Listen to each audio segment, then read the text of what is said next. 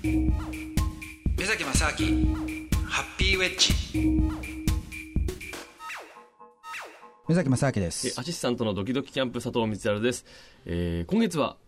なんとですねスペシャルゲストをですね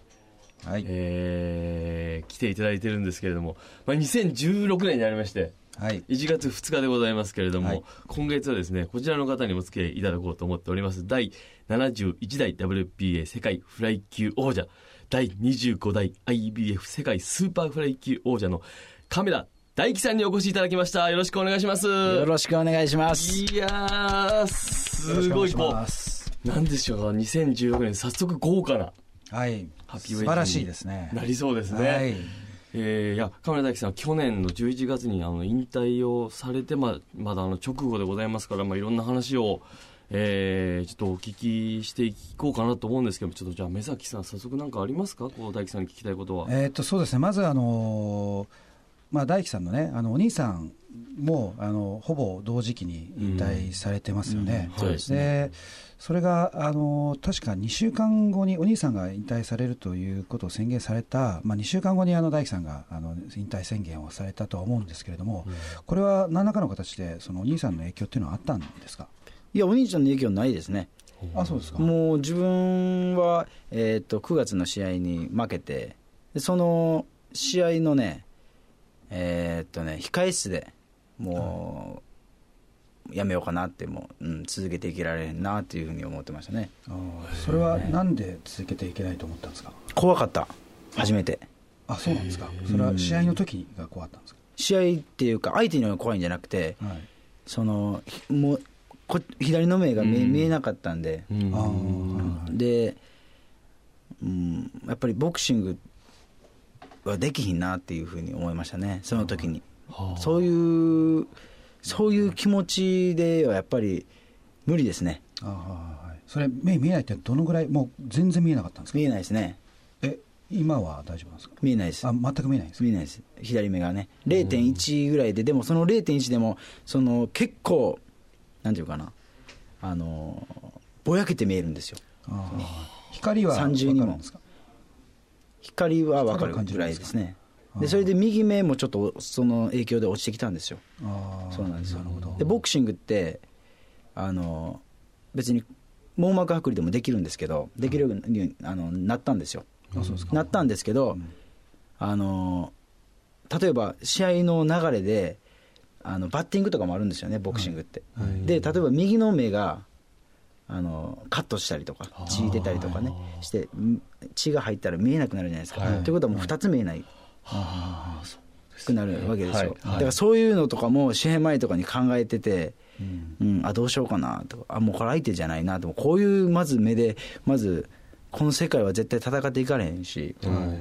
うん、それはあの徐々に目が悪くなっていったんですか？いやある日。これね、はい、すっごいんですけどこの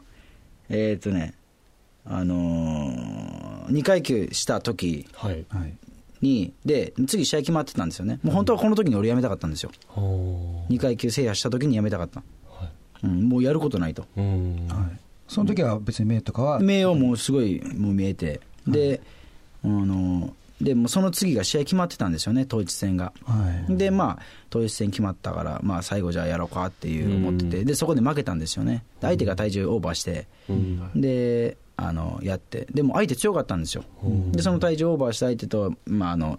2対1で負けたんですけど、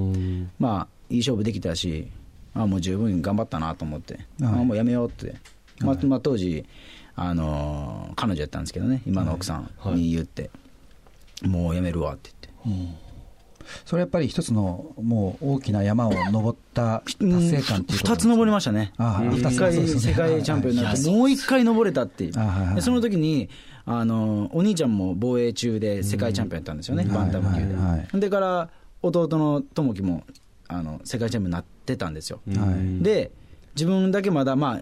あ、あの元やったんで、あの現役で3人のこれでギネスもらいましたから、はい。はい、だからもう俺やることないと思う。なるほどね。本当にやめたかったですね。あははでも、でもそうやって続けたわけじゃないですか。あのね、それはね、はい、問題やったでしょ、これ、負けてもなんやらみたいな、はい、そうなんですよね、それでもうめちゃめちゃもう迷惑かけて、家族、スポンサーとか応援してくれてる人とか、はい、これだけはもう絶対男としてあと1回だけでチャンピオンになったろうと思って、はいはい。あなるほど、ね、真剣にボクシングやりましたね。あなるほど。今まではもうそこまで向き合って、ボクシングやってなかったんですよね。あそうなんですかいや真剣にやったのは、はい、この2階級した時と、初めてチャンピオンになった時2回だけですね。ってことは、それ、真剣にやんなかったのに、2回世界チャンピオンになっちゃったってことですよね。まあ、真剣に2回やったんです。あそのその前の。その前はやってない。その前はやってない。それもすごいですよ、ね、逆に言うと、はい、フライ級の時は2回防衛したんですけど、はい、真剣にできなかったんですよ。なんでかっていうと、体重がきついから。体重が12キロぐらい減量してたんですよ。逆に真剣に練習してたら筋肉とかついてしまって、減量できなくなるんですよ。なるほど、ね、そうなんです。だからもう、簡単に言うと、もう、まあ、舐めてはないんですけど、はい、逆に体をたるませないとね、減量できない。だからもう減量しながら練習してたんで、だから強い練習できてなかったんですよ。ああ、なるほどね。だから俺はずっと階級上げたかったんですよ。うんうん、でもなんで階級上げなかったかというと、はい、その時に亀田家にベルトがなかったんですよ。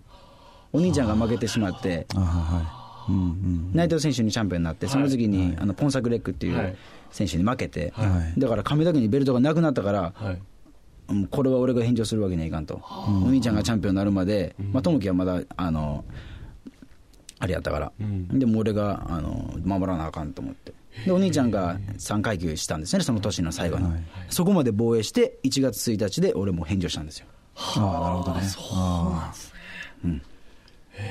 いやでも、でもそこまでその、なんていうんですかね、さっきのね、そのまあ、緩くっていう意味も、でも、なんていうんですかね、すべてトータルで、やっぱりものすごい大変な努力じゃないと、だから努力じゃないですか、それって。要するに、あの減量するっていうことは確かに大変かもしれないけども、でも、それを減量するためのコンディションを作っていくっていうこと自体も、でもそれは本気じゃないんですか？僕はね、本気でやってないですね。